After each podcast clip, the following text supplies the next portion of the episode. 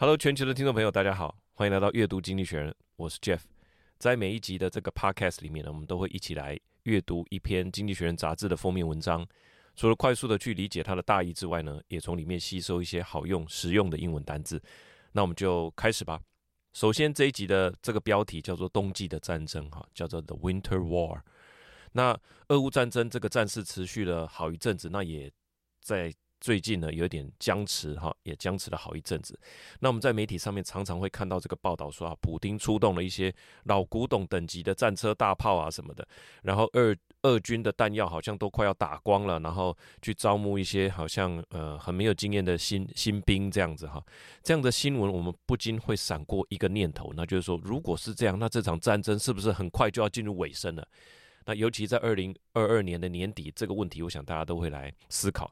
那这一篇《经济学人》的封面故事，就是要来回答这个问题：俄乌战争是不是要进入尾声，甚至是进入和谈的阶段呢？先讲一下答案。杂志的团队在拜访乌克兰的这些将军与军事将领之后，他们认为，俄罗斯接下来的重要动向，就是正在酝酿下一波非常激进的攻击。甚至会重新瞄准乌克兰的首都基辅，准备再次把它拿下。好，标题是 A Looming Russian Offensive. Ukraine's chiefs in an unprecedented series of briefings tell the economist about the critical month that lie ahead. Looming 这个字呢，它是所谓不希望或不愉快的事情步步进逼，或者是说迫近的意思哈。那 A looming crisis 就是迫在眉睫的危机。那 Looming 这个字有一点意思是说它。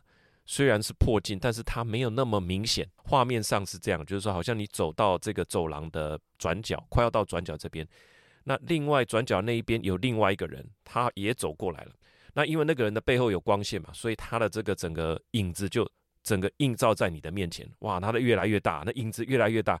所以虽然你还没有看到那个人，但是你可以感觉到他已经迫在眉睫。这就是 looming 这个字的呃大概的意思。那 offensive。通常是做形容词哈，这边当做名词就是一个攻击，所以这一篇文章是经济学人的团队和乌克兰的将军他们啊碰面之后来写的。那图片的中间呢，就是一个大大的雪花的几何图形，里面聚集了乌克兰总统泽连斯基，还有乌克兰两位主要负责战事的将军。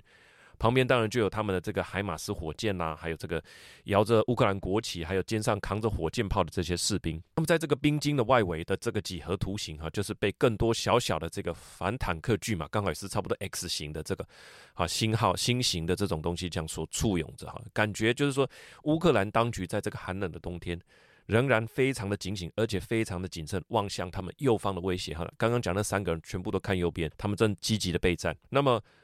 呃，他们好像就在侦查什么一样哈，也聚焦在这篇文章的一个特色，就是说这是来自于《经济学人》和这三个人对谈的一个一个访谈的看法。总结来说，就是说俄罗斯即将展开的攻势啊是非常猛烈的，未来的几个月会是关键月份。好，那我们如同往常一样整理五个重点跟大家分享哈。这个俄乌战争，这个牵动世界的战争，从二零二二年一月份我们开始写这个阅读经济学人开始，到今天应该已经有十篇左右。今天这一篇是最新的，也是第十篇，我们都会把相关的连结附上哈。以下整理五个重点：第一个，乌克兰警告俄罗斯又在调动军队了，明年的春天很有可能又要再次发动猛攻。好，最快是一月，一月其实也没几天了，最慢就是在春天。会从东边的顿巴斯地区，或者是和俄罗斯友好的白俄罗斯发动攻击。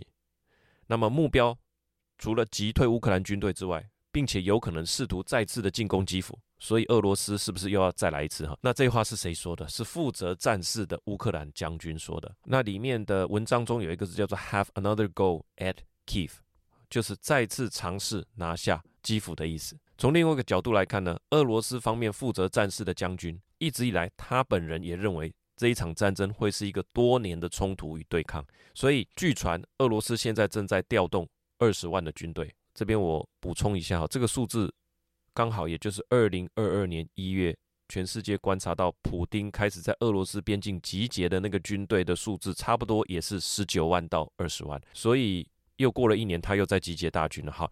内文是这样说的：Russia is massing men and arms for a new offensive.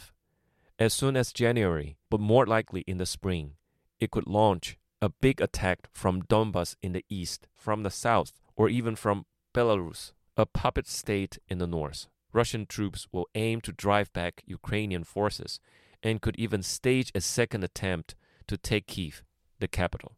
These are not our words, but assessment of the head of Ukraine's armed forces, General Valery Zaluzhny, along with Volodymyr Zelensky, Ukraine's president, and General Oleksandr Syrsky, the head of its ground forces, warned us of critical few months ahead.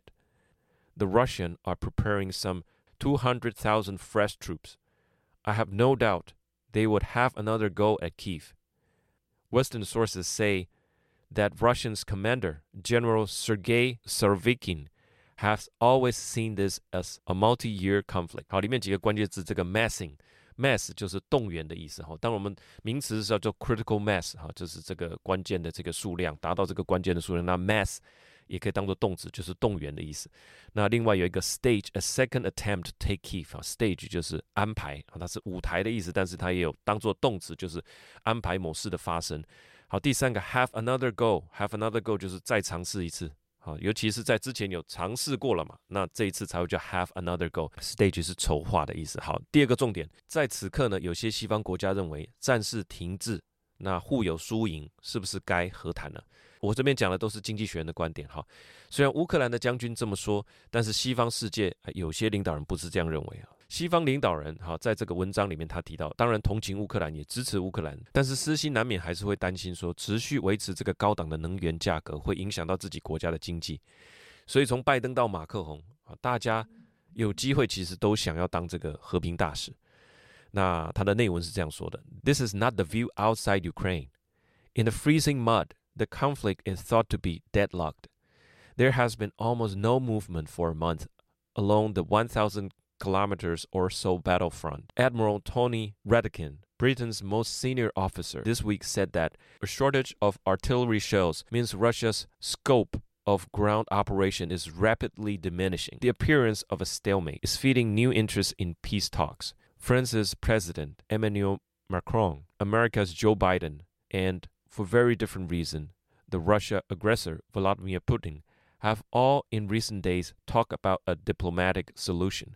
Many in the West, appalled at the suffering and more selfishly, wearying of high energy prices, would welcome this. But Ukraine's commander argued that it should not happen too soon, and they are right. 好，这里面几个关键单词，第一个 deadlocked 啊，当然就是陷入僵局哈，deadlocked。那 stalemate 呢？stalemate 就是没有在棋子里面，棋艺里面就是说没有棋子可以动，僵持的状态，好，无法。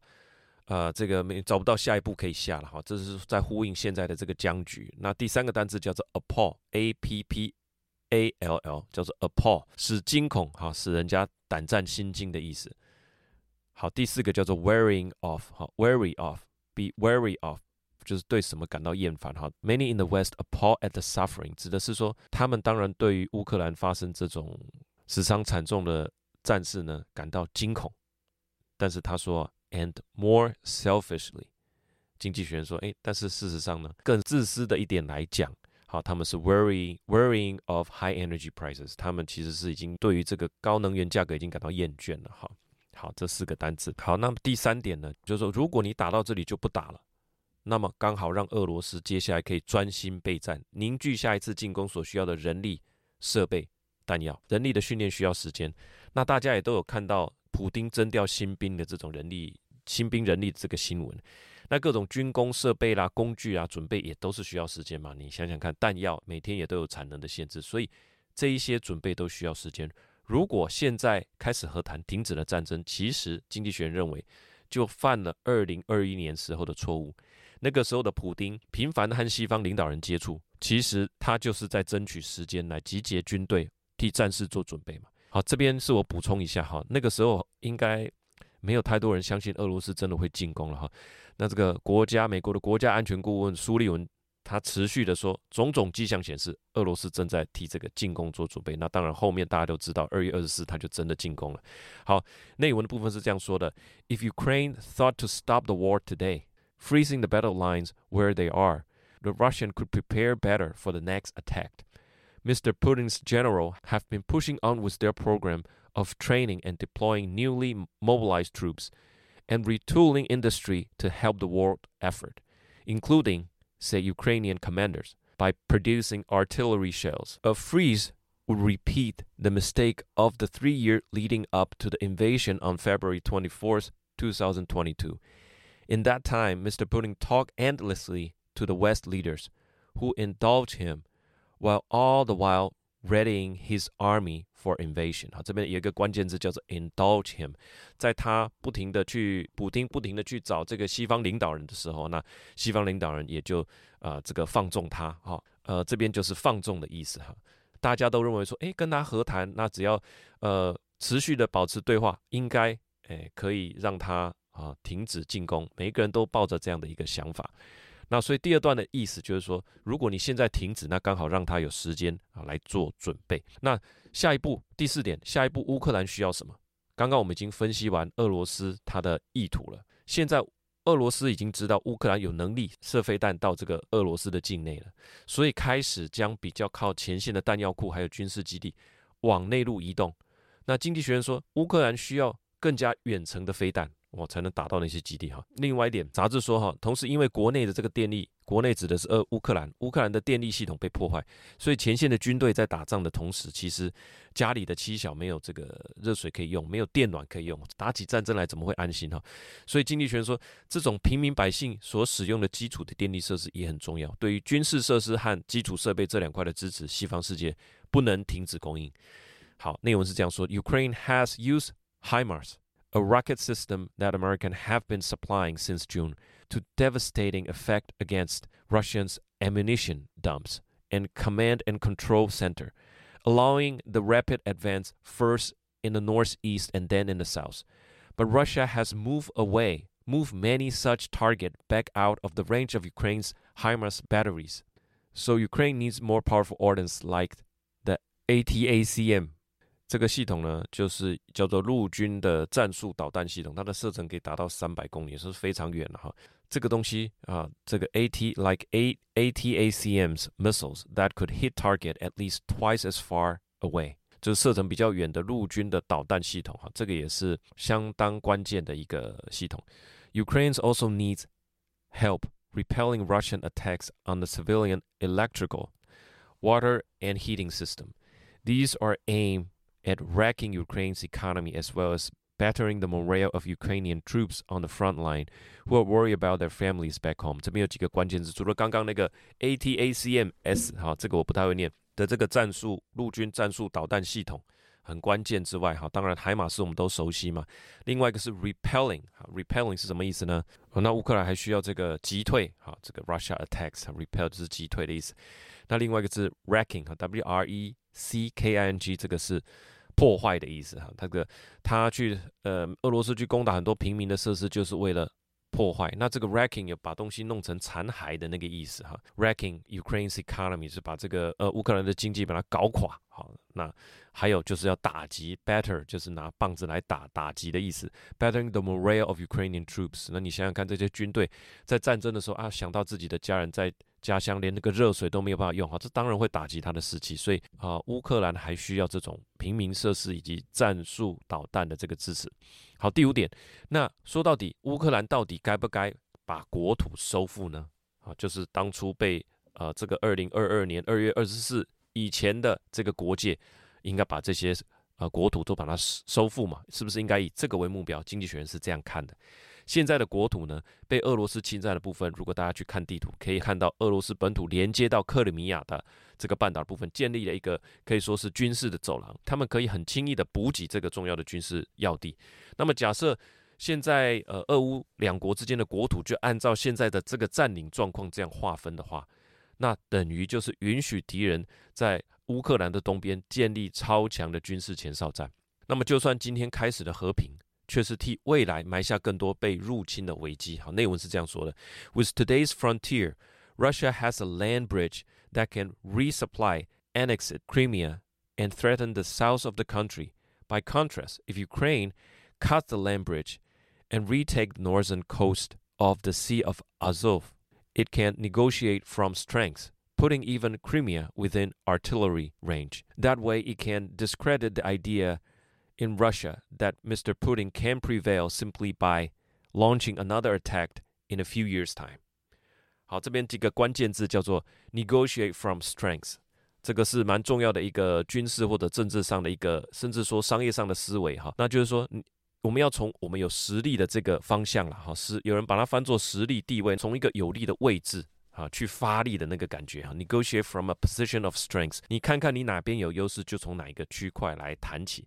那这边的意思，除了刚刚所说的乌克兰能够把这一块领地把它拿回来，好，那他当然就可以用比较有利的方式来和谈嘛，哈，至少把这个 land bridge 把它整个拿回来。除了说他可以取得北方的这个啊亚速海的这个港口之外呢，他同时也能够呃几乎他的飞弹就打得到克里米亚嘛，那这个克里米亚就在他的威胁当中，那这样当然是比较有利的。那这个也就能够让呃俄罗斯总统普丁呢，在几年内又可以发动一次攻击来争取更多领土的这个想法呢，这个想法不会再受到大家的信任了，哈，discredit 这样，因为他现在如果成功了嘛，他表示说，哎，那先发动克里米亚战争，然后隔没多久又占领东方的这个军事走廊，那是不是？那再隔几年好了，假设现在和谈啊，那再隔几年我们再再发动一次攻击啊，他的意思就是说，如果 that way it can discredit the idea。In Russia, that Mr. Putin can prevail simply by launching another attack in a few years' time。所以，我想土地，我就进攻了这件事情。至少，我们现在透过这样的战争，可以把它呃弭平哈这样的一个想法。好，那最后我的一点想法，接下来才是我个人的想法哈。因为之前也有这个听众提到说，哎，你解释这个经济学人中间都掺杂太多的个人想法，那我非常感谢你的提醒哈。所以我把我的。看完的一点想法放到最后面，哈，这样大家可以比较清楚说啊，经济学人他整他的这个看法大概是怎么样？那我的想法是怎么样？哈，那我的一点想法就是说，想到这个天寒地冻的时刻，还有人陷在这个战争当中，那当然是非常的辛苦。除了前方的部队很辛苦，那战线后方的居民连电力啦、热水这些很重要、很基本的生活的基础设施都有问题哈，所以这个战争的苦难真的是让人家觉得。有时候很绝望了哈。那我读完这个《经济学人》这一篇，感受到乌克兰将军他们所提的过早的和平，其实它反而带来未来的战争，而有意义的取得更多战役的胜利，好，才能真正为未来的和平铺路。这里面当然有很多战略的思考在里面，我也不是这个国际政治的专家。那我的出发点其实就是，诶，没有跟各位会员朋友报告过哈。我的出发点其实就是一个国际业务。那当初是在理解这个世界可能在几个月好，或者可能在未来的几个季度的转变会是什么？那我才开始来看这个经济学人。那觉得，诶，经济学人的内容真的写得蛮不错的哈。我们的目标，我的目标啦，其实就是说寻找商机啦，把我们的台湾的产品卖出去哈，那能够把钱赚回来。最后当然希望平平安安的回到。台湾好，那这一份的这个平安与自在才是我这个最终的盼望。我想也是很多人的盼望，真的是很多的战略的思考在里面。我觉得看完也收获蛮多的哈。那以上呢就是这一期阅读经济学人的这个心得，也希望对你有帮助。那如果你觉得这个节目不错，请务必分享给你的亲朋好友，大家一起来啊、看这个封面故事，那好吸收一些新知，学习一些好用实用的英文单字。那很多呃朋友有给我留言哈，你的这个鼓励我收到了，非常感谢。那也有呃朋友提出一些指教，我也是非常非常的感谢。以上就是这一期的阅读经济学人的心得。喜欢这个节目的话，我们就下个礼拜见喽，拜拜。